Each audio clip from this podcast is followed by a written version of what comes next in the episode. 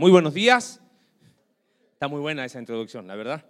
Qué gusto saludarles. La verdad estamos muy animados del tiempo que Dios nos está regalando en estos preciosos primeros cinco libros. No sé quién ha, disfrutado, llevamos tres, ¿no? La introducción, el tráiler que dijimos, hablamos de la creación. Pablo hace dos domingos nos estuvo hablando de cómo Dios creó todo lo que vemos para que podamos darle gloria a Él, ¿no? Y, el domingo pasado Alex estuvo hablando respecto quizás a uno de los capítulos más tristes, que es el capítulo 3. Acompáñame ahí a Génesis capítulo 3. Vamos a, empezar ahí. Eh, gracias por lo que estuvieron orando. El fin de semana anterior estuve en Guatemala. Fue muy buen tiempo ahí en una conferencia para líderes de jóvenes. Así es que gracias por sus oraciones. También a nombre de, Alex estuvo, no sé si se acuerdan que hace un par de domingos oramos porque íbamos a estar varios de viaje. Bueno, Pablo ya está en Estados Unidos en una capacitación. Eh, Alex estuvo toda la semana ahí en Bernal. Ya lo querían dejar por allá, pero bueno, ya lo trajimos y ya está con nosotros junto a Julia. Este, ¿y ¿Puedo decir el nombre del bebé? No, todavía no. Pero bueno, eso es para mí. Este, yo ya le tengo nombre, pero no soy el, no tengo nada que meterme ahí, no, yo quiero darle nombre, está bien. Este, ya está con nosotros. Este, oramos porque la el lunes ya se va un grupo de jóvenes al campamento invernal. Oramos por lo que va a ser Aruba. Claro, era como, hubo un poquito de... A ver otra vez, oramos por lo que va a ser Aruba. Ahí sí, ahí tuvo más. Así que como iglesia somos parte de lo que Dios va a hacer con los jóvenes eh, que van a estar ahí en el Caribe.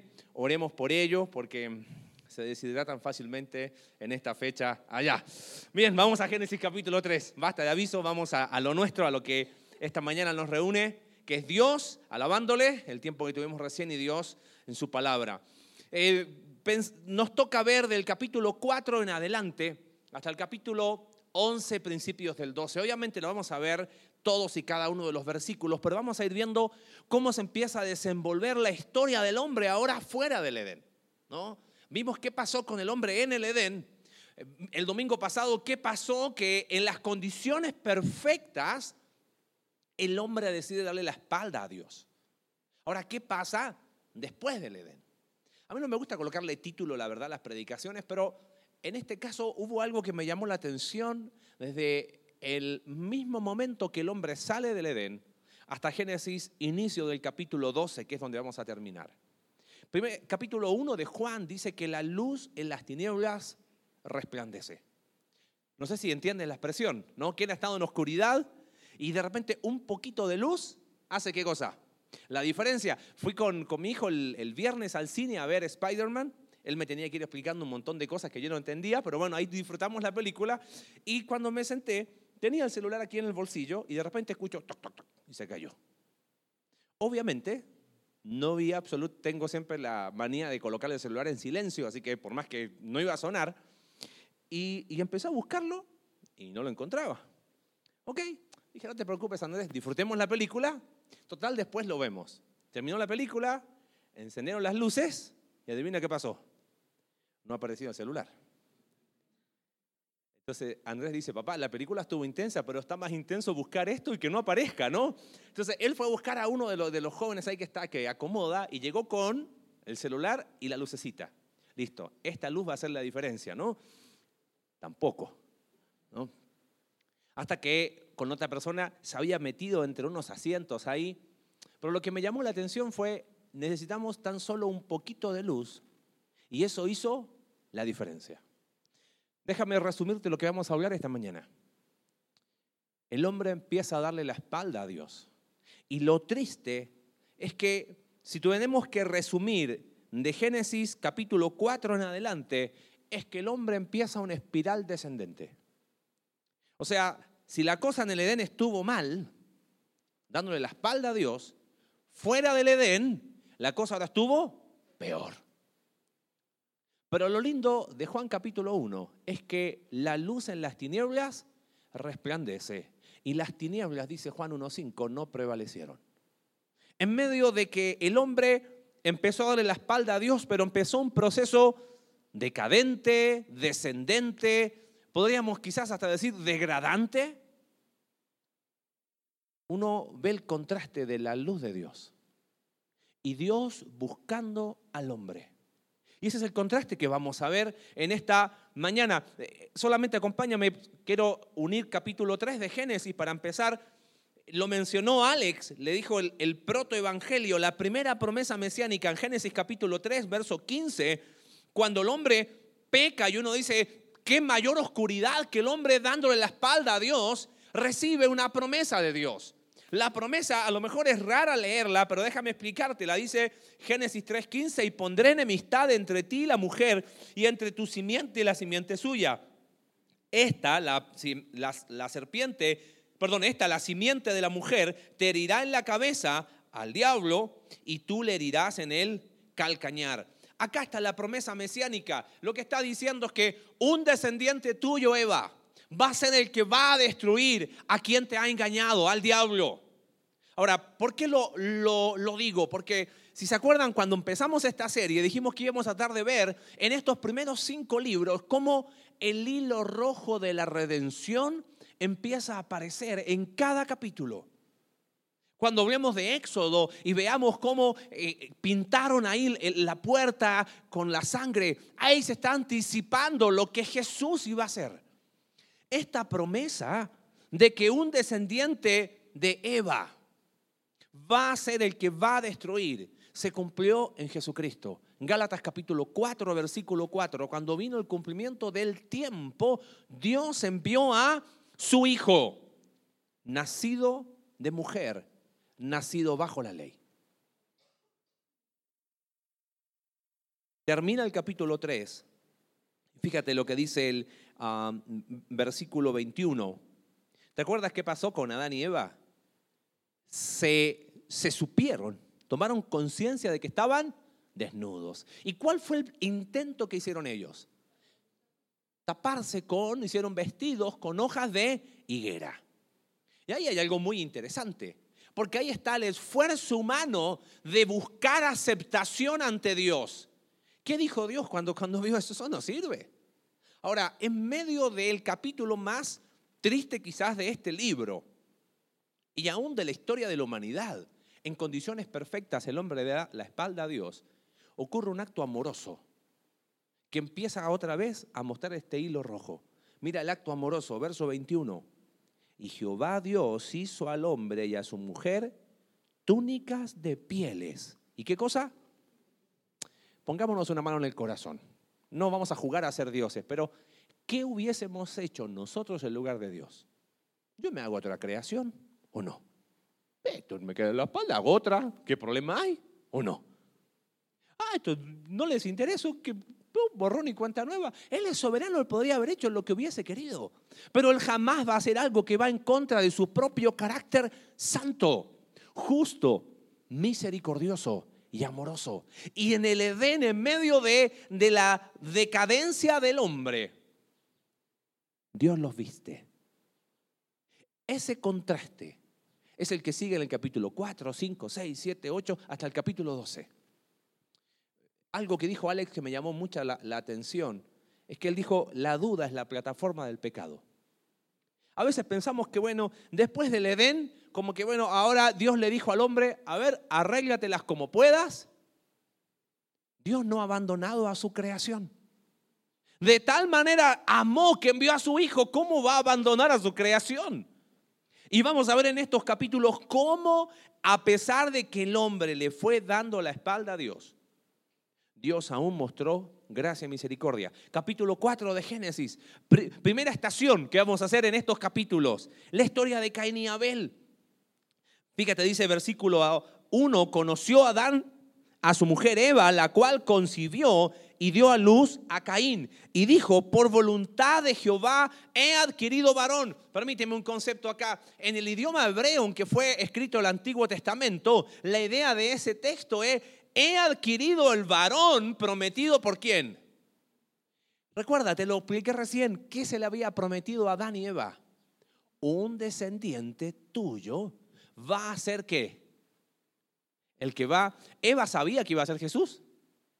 No, no sabía. Nosotros hoy miramos para atrás. Ahora piensa esto. Los que somos padres, ¿qué es lo primero cuando vemos con nuestros hijos? Aparte de las expectativas. Ahí está la posibilidad de cumplir los sueños que qué? que yo no cumplí. Ahora piensa Eva y Adán. Salen del fracaso de Edén. Eva ve en Caín el cumplimiento de qué cosa? De la promesa. El tema es que cómo le fue a Caín. Ahí está el primer asesino. Qué contraste, ¿no? A mí lo que me llama la atención es que dice ahí, después dio a luz a su hermano Abel, y Abel fue pastor de ovejas y Caín fue labrador de la tierra. Y aconteció andando el tiempo que Caín trajo del fruto de la tierra una ofrenda a Jehová. Y Abel trajo también de los primogénitos de sus ovejas, de lo más gordo de ellas. Y miró Jehová con agrado a Abel y a su ofrenda, pero no miró con agrado a Caín y a la ofrenda suya. Ah, muchas veces eh, como que se ilustra esto de una manera como que eran dos muchachitos de 12 años, uno llevaba una ovejita, otro llevaba zanahorias y lechuga, y como a Dios no le gustan las verduritas, Dios miró con agrado lo de Abel. No, nada que ver, ¿ok? Sáquese esa idea de la cabeza, eso está mal. Dice, no dice el texto acá, pero Hebreos capítulo 11 dice que por la fe Abel. Mira, búscalo en Hebreos capítulo 11, por favor. No pierdas Génesis. Hebreos 11 capítulo, eh, capítulo 11, verso 4. Por la fe Abel, dice, ofreció a Dios más excelente sacrificio que Caín. ¿Qué hizo la diferencia entre el sacrificio de Caín y Abel? La fe. ¿Pero por qué la fe? Dice, por lo cual alcanzó testimonio de que era justo, dando Dios testimonio de sus ofrendas y muerto aún habla por ellas. Te prometo, siempre dije, está bien, la fe hizo la diferencia, pero ¿por qué la fe hizo la diferencia? Si uno vuelve al relato de Génesis, mira lo que dice, que Abel ofreció, ¿qué cosa? ¿Qué ovejas ofreció? Primogénito de sus... ¿Y qué es primogénito de sus ovejas? Le dio a Dios el primer fruto de su trabajo. Ahora, entiende algo. Dios ha hablado mucho en mi vida respecto a este tema, en serio. Porque muchas veces donde nos duele, ¿dónde es? El bolsillo, ¿no? Dios decía, ahí estuvo la diferencia de Abel. Él dijo, Señor, esto es lo primero que tengo. ¿Lo voy a dar a quién? A ti.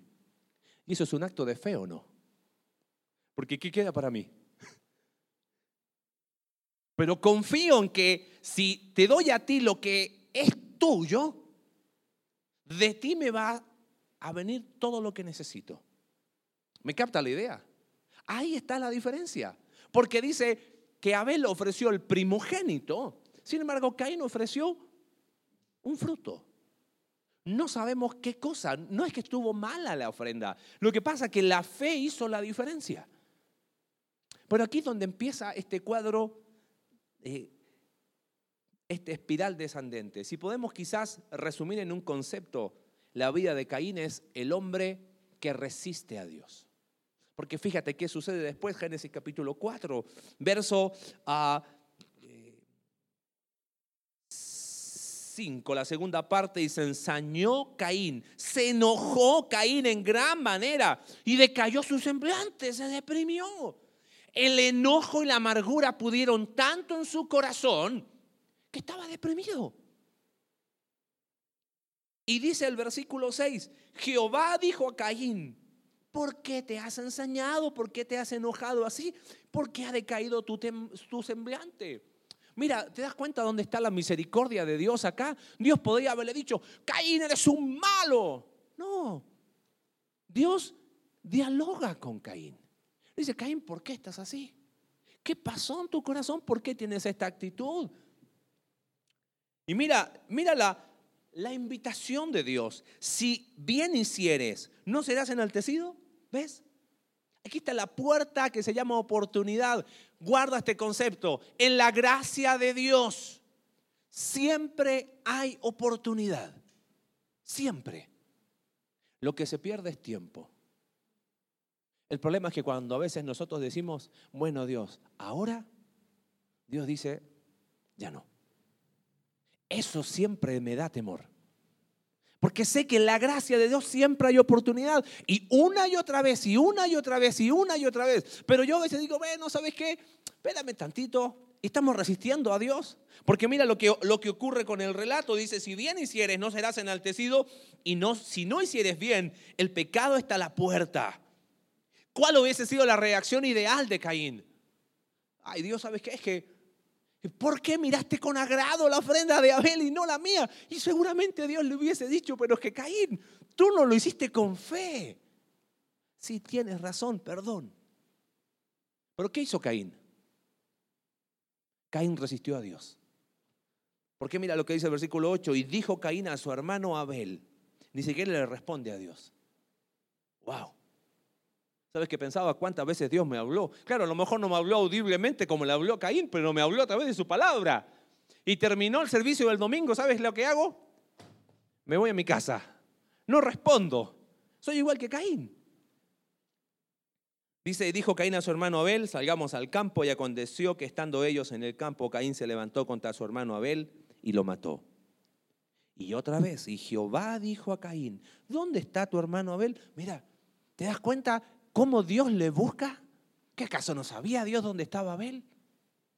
¿Qué buscaba Dios ahí? Que Caín reconociera, Señor, la verdad, me pudo el enojo, perdóname. No, mira lo que dice. Y él respondió, no sé. Es más, ¿soy yo acaso guarda de mi hermano? ¿Cuál sería la respuesta correcta a esa pregunta? Sí, eres el guarda de tu hermano. Ama a Dios con todo tu corazón y después a quién? A tu prójimo. La respuesta para Caín la da Jesús. ¿Soy acaso yo guarda de mi hermano? Sí, eres guarda de tu hermano. Pero él dijo, ¿acaso que es, mi responsabilidad? ¿Qué has hecho? le dice Dios. La voz de la sangre de tu hermano clama a mí desde la tierra. Verso 11, ahora pues, maldito seas tú de la tierra, que abrió su boca para recibir de tu mano la sangre de tu hermano. Y empieza ahí Dios a hablar en contra de Caín un comentarista hace siglos atrás decía, quizás de las expresiones más fuertes puede estar esta ser una.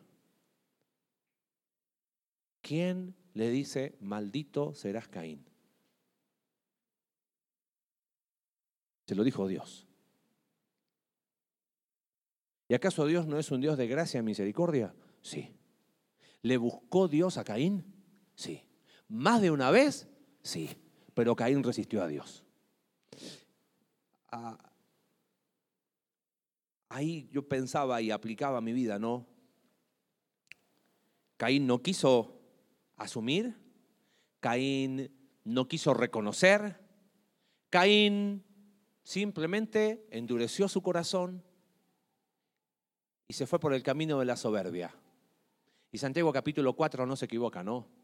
Dice, pero él da mayor gracia. Por esto dice, Dios resiste al soberbio y da gracia al humilde.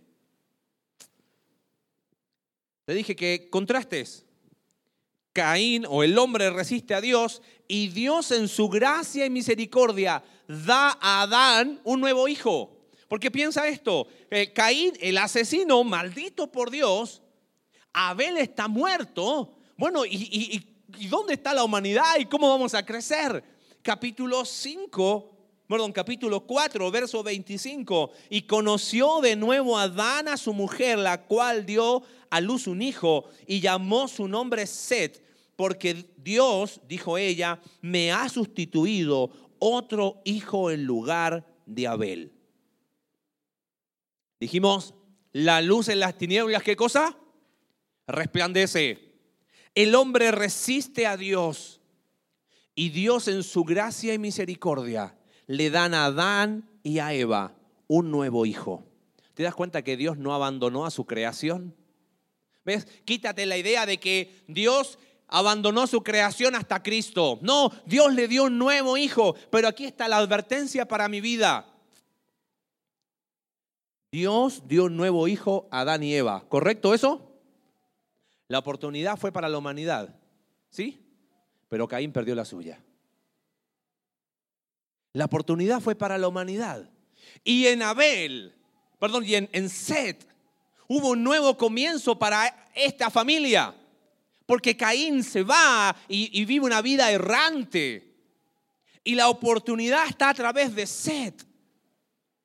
¿Te das cuenta que la luz en las tinieblas resplandece? El hombre resiste a Dios y aún en medio de ese rechazo que tiene en su corazón, Dios le da en gracia y misericordia a Adán y Eva un nuevo hijo.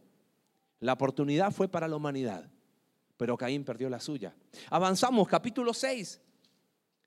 Segunda estación, el mundo antes del diluvio. Si con Caín vimos que el hombre resiste a Dios, mira qué interesante este, este pasaje de capítulo 6. No sé quién ha tenido el ejercicio, no levanten la mano para no, no, les dé pena, pero ¿quién ha leído los capítulos de Génesis? ¿Ok? Tarea para el próximo domingo. Lea del capítulo 12 al capítulo 36. Oh, pero mucho. Tranquilo que alergia no da. ¿Ok? Entonces de repente ahí, de a tres capítulos, cuatro capítulos por día, empieza a leer la historia de Abraham, de Isaac y de Jacob, que es lo que vamos a ver el próximo domingo, esos tres hombres. Abraham con, toda su familia, Isaac, ¿y qué pasó? Y Jacob. Y va a ser muy interesante las lecciones que Dios puede tener para nuestras vidas. Pero si leíste estos capítulos, no sé si qué te pasó en el capítulo 5, por ejemplo, que dice que vivió tanto, y uno dice, está como de relleno en la Biblia, ¿no? Hay, esos son como para leerlo cuando uno está con, le cuesta dormirse, ah, me, cuesta quedarme dormido, voy a leer los capítulos que, que dijeron en la iglesia, ¿no? me duermo. Capítulo 5, la palabra que más se repite, ¿sabes cuál es? Murió. Y murió tanto. Y vivió fulanito, ta, ta, ta, y murió. Y murió, y murió, y murió, y murió, y murió, y murió, y murió. ¿Qué había dicho la serpiente? No moriréis. Ah, es que Jesús nos equivocó en Juan capítulo 8. Cuando el diablo habla, siempre va a hablar qué cosa? Mentira. Él no puede decir otra cosa porque Él es padre de mentira. Con que no iban a morir, capítulo 5 es la respuesta a lo que había dicho la serpiente no moriréis. Mira, murió, murió, murió, murió, murió, murió, murió, murió. Llegamos al capítulo 6 y me gustaría hacerte algunos énfasis. Fíjate, versículo 5 del capítulo 6. Y vio Jehová que la maldad de los hombres, ¿cuánto era? Mucha en la tierra. Y mira otra, otra palabra, y que todo designio, todo designio de los pensamientos del corazón de ellos, y otra vez, era de continuo solamente el mal. Wow. No había televisión, no había internet. ¿A quién le echamos la culpa? Pero eh, mucha, todo designio y de continuo. ¿Ves? La cosa está cada vez peor. Si con Caín vimos el hombre que resiste a Dios. Acá vemos cómo el hombre rechaza a Dios. Y hay una diferencia entre una cosa y otra, porque Dios se acerca a Caín y Caín le resiste. Está, piensa esto, él se deprime, decae su semblante, está luchando en su interior, pero decidió resistir a Dios. Y otra vez Dios le busca eh, y él resiste a Dios. Pero acá hay un rechazo ya. Porque fíjate, verso, ah, antes de ir al, versículo 6, Lucas 17, versículo 26 y 27, dice que como en los días de Noé, así será cuando el Señor Jesús regrese. Que la cosa no va a estar muy bien, ¿no? Dice, porque como en los días de Noé, que se casaban y se daban en casamiento y comían y bebían. Y yo dije, ¿y cuál era el problema? Que se casen y que estén en casamiento. ¿Por qué toma esa expresión? Entonces, claro, hay que empezar a unir. No sé si te acuerdas cuando empezamos esta serie. La Biblia no es una serie de historias desconectadas. Hebreos capítulo 11, verso 7, cuando habla de Noé, mira lo que dice. Si tienen ahí el versículo, Hebreos 11, 7, dice, ahí está, por la fe Noé, cuando fue advertido por Dios acerca de cosas que aún no se veían, con temor preparó el arca en que su casa se salvase. Y por esa fe, porque él le creyó a Dios, condenó al mundo y fue hecho heredero de la justicia que viene por la fe. ¿Sabes por qué hablo de rechazo aquí? ¿Y por qué Jesús dice porque comían y bebían y se casaban y se daban en casamiento? La indiferencia externa es rechazo interno en el corazón. ¿Cuántas de las personas de aquel tiempo le creyeron a Dios? Noé. Y ahí estuvo Noé cientos de años preparando el arca y le creyó a Dios respecto a cosas que aún no se veían. ¿Y qué pasó con aquella sociedad? Le dio qué cosa? Lo mismo. Se casaban, ellos vivían la vida y ahí estaba, por decirlo de alguna manera, perdón la expresión, ¿no? El loco de Noé haciendo el arca, ¿no? Y a la gente le daba lo mismo. Y dice que por esa fe condenó al mundo. Entonces, la indiferencia externa es rechazo interno, profundo en el corazón. Y yo pensaba quizás cuántas veces Dios ha estado hablando de mi vida y yo no lo digo, no, yo no lo voy a rechazar, pero soy indiferente. ¿Te pasó alguna vez? Es como que viene para mí y, eh, ¿no? Que pase. Y, y como que la semana, Dios como es un Dios que no pierde y no nos deja tranquilo y su gracia nos, nos persigue, por decirlo de alguna manera, Dios habla a tu vida otra vez. Nada, no me está hablando a mí, ¿no? La indiferencia externa es rechazo interno. La sociedad antes del diluvio rechazó abiertamente a Dios. Verso 6 y se arrepintió Jehová de haber hecho al hombre en la tierra. ¿Y cómo Dios se arrepiente? No, no, ojo, déjeme explicarle esto. Decir que Dios se arrepiente es la forma, el lenguaje humano para explicar lo que pasó por el corazón de Dios. Porque la misma Biblia dice que Dios no se arrepiente, no es hijo de hombre para que se arrepienta. Bueno, ¿se arrepiente o no se arrepiente? Esto es un lenguaje que se llama antropomórfico, en forma de hombre. La idea del autor Moisés es quiere saber qué pasó por el corazón de Dios al ver que su creación le rechazaba abiertamente. Le dolió en su corazón. Y no estamos diciendo con eso que hoy, entonces cuando yo peco, pobrecito, Dios está llorando y yo condiciono. No, no, no se trata de eso. Lo que está en juego es el carácter santo de Dios, el carácter justo de Dios. ¿Sabes lo que está en juego? Es Gálatas capítulo 6. No te engañes, dice Pablo. Dios no puede ser burlado. Todo lo que el hombre sembrare, eso también va a cegar tarde o temprano. Y dice el texto ahí, versículo 6, versículo 7, y dijo Jehová, raeré sobre la faz de la tierra de los hombres que he creado, desde el hombre hasta la bestia, y hasta el reptil y las aves del cielo, pues me arrepiento de haberlos hecho. Pero dijimos que la luz en las tinieblas, ¿qué hace? Verso 8 me encanta. Pero Noé, me encantan los peros de las palabras de Dios. Porque a veces son para darnos duro, pero a veces son para animarnos. Pero Noé, ¿qué halló? ¿Fue el hombre perfecto Noé? Sabemos que la vida de Noé no fue perfecta. ¿Qué halló Noé ante los ojos de Dios? Pero Noé halló gracia ante los ojos de Dios. Él no fue perfecto, pero halló gracia. Y mira el versículo 9, dice, Noé, varón justo, era perfecto en sus generaciones, era maduro. Con Dios caminó Noé.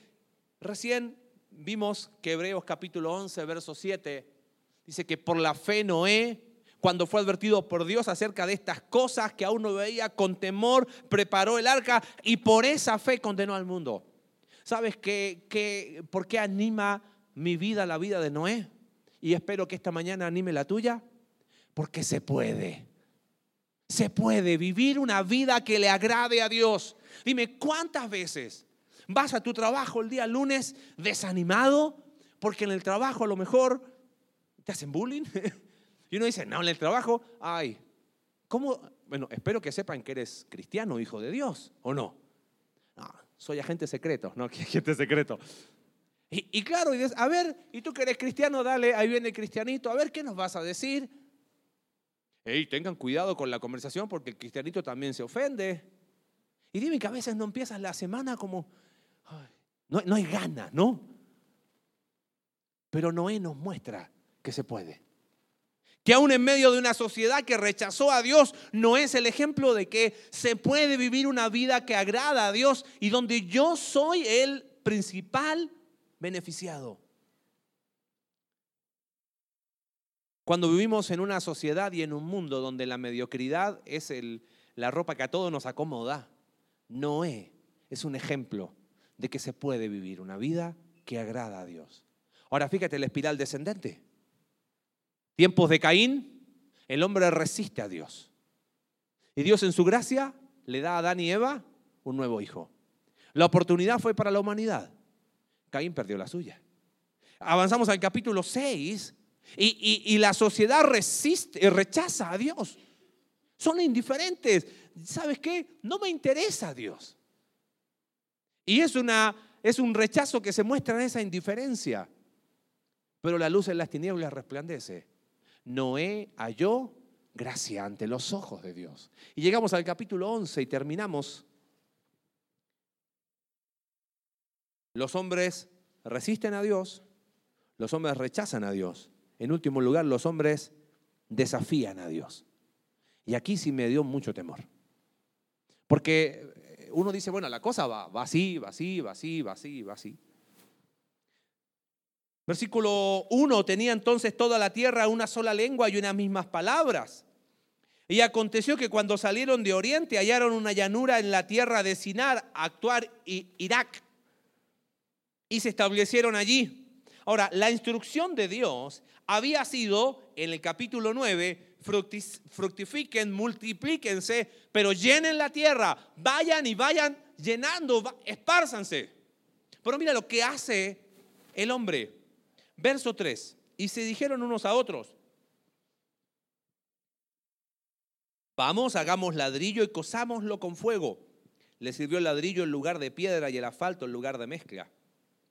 Y acá este es el relato, si no sabes, de la torre de Babel, que mucho se ha distorsionado, pero se ha perdido lo profundo de este relato. Oye, ¿y cómo era? Eran las pirámides y esta torre de Babel las hicieron los, los extraterrestres, es como la que tenemos nosotros acá ahí no está el sentido de este relato. Mira, aquí está.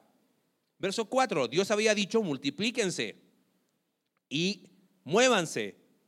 Dijeron, vamos, edifiquémonos una ciudad y una torre cuya cúspide llegue al cielo. La idea es cuya cúspide den dirección hacia el cielo. Y hagámonos un nombre por si fuéramos, ¿qué cosa?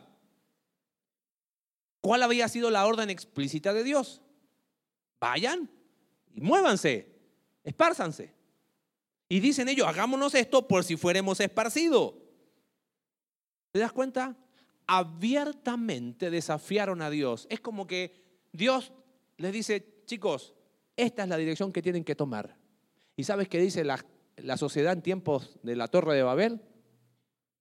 Y si nos vamos por este camino, no sea que nos obliguen a ir por ahí. ¿Te das cuenta de lo que hacen? Ese es el espíritu detrás de la Torre de Babel. Si era un observatorio de, para ver las estrellas, si era un sigurat, si era una pirámide, si ahí adoraban ídolos, todo eso viene en el combo. Pero en lo profundo del corazón, Dios les dijo, es por acá. Y ellos dijeron, no, yo me voy a ir por allá. Y eso se llama desafiar a Dios. Abiertamente ir en contra de lo que Dios les había dicho. Y eso es más que resistir o rechazar. Eso es decirle a Dios, Dios, tú me dices que vaya por aquí, yo me voy a ir por acá. Tú tienes esa opción para mí, pero yo tengo una mejor. Mira, mi plan es mejor que el tuyo. Y empecé a, preguntarme, a ver, ¿habré hecho algo así alguna vez? No, dije, está bien. Puede ser que a lo mejor me parezca a Caín, que, resisto a Dios. A lo mejor me puedo parecer a la sociedad, los tiempos de Noé, que rechazo a Dios pero yo no compré boleto para la Torre de Babel. Yo no voy a ir a, desafiar a Dios tan abiertamente, ¿no? Y fue cuando tuve que poner la cabeza, ¿no? Cuando Dios te dice, bueno, querido, hay que perdonar como yo te he perdonado. No, yo no lo voy a hacer. No estoy desafiando a Dios. No estoy desafiando a Dios. Cuando Él me dice, oye, vas a criar a tus hijos, pero según mis criterios. No, no, no, yo lo voy a hacer bajo mis criterios. No estoy desafiando a Dios. Cuando sigo con pecados que no quiero dejar, cuando no le doy a Dios lo mejor de mi tiempo, lo mejor de mis fuerzas, cuando no le doy a Dios mis primicias en cuanto a la economía, como veíamos con Caín, le digo, no, te voy a dar Dios la ofrenda que yo quiero porque esa es mi manera. No estoy desafiando a Dios. Y, cuesta ejercer la fe cuando el bolsillo estamos a fin de mes, ¿no? Porque es como raro. Los primeros 15 es para pagar deuda y los segundos 15 es para sobrevivir, ¿no? Y uno, ¿cómo le hago ahí? Y ahí uno desafía a Dios. ¿Acaso no desafío a Dios? Cuando le digo a Dios es que yo quiero tener un novio, una novia, sé que no es mi tiempo, pero yo lo quiero tener. Y el consejo te dice una cosa y te lo dicen, pero no, yo quiero tenerlo. Es más, ya te pones de novio, pero eh, Dios te dice, bueno, ¿bajo qué valores vas a llevar tu noviazgo? Ah, bajo los míos, y mientras nos pongamos los dos de acuerdo, ningún problema. ¿Acaso no estoy desafiando a Dios?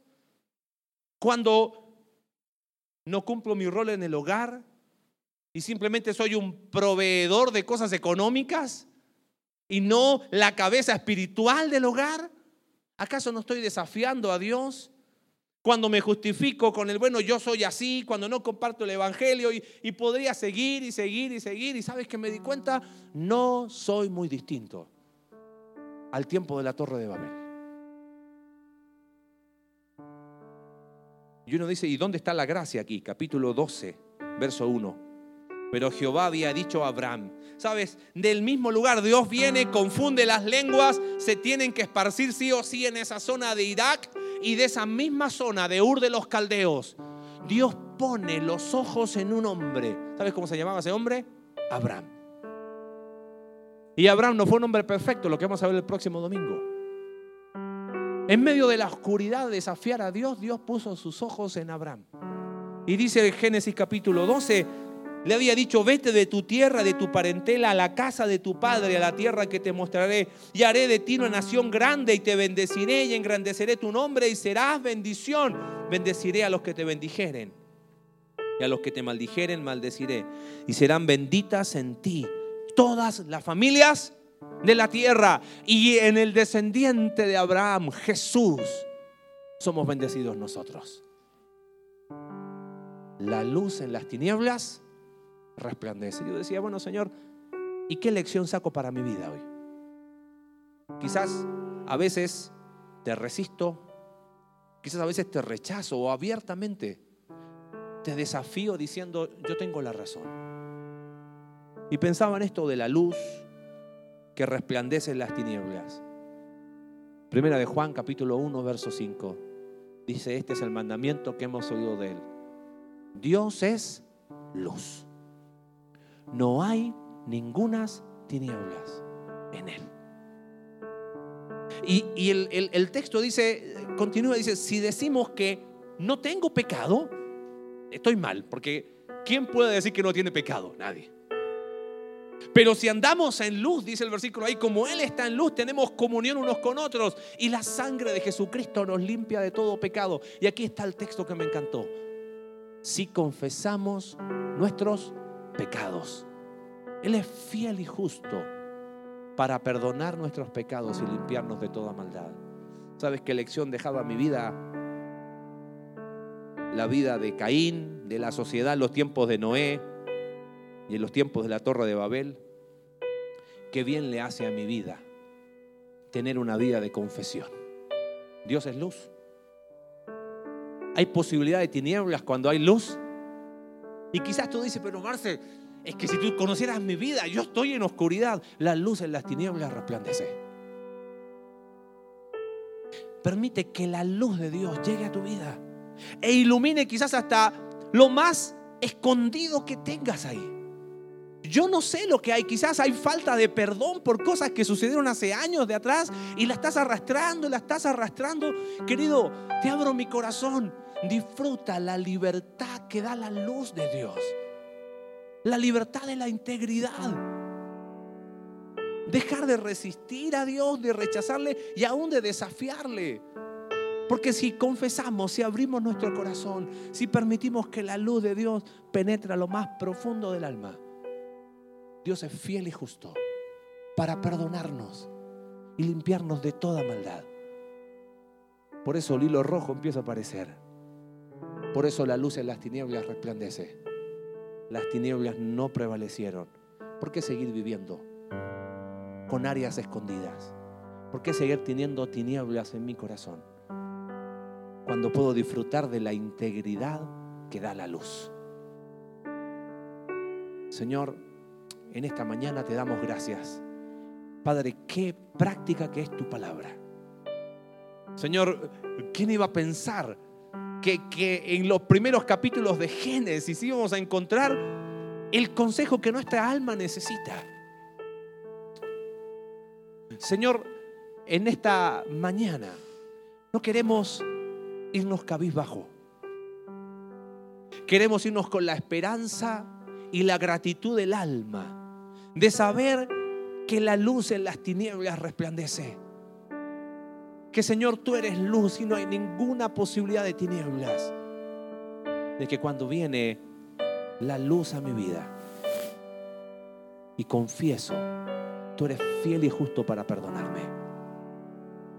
Señor, esa gracia sublime es a la, que, a la cual nos aferramos. Y es donde encontramos oportunidad esta mañana. Gracias por la vida de mis hermanos nos animamos de saber que esta mañana es una mañana de esperanza y oportunidad. Oramos en el nombre de Jesús. Amén.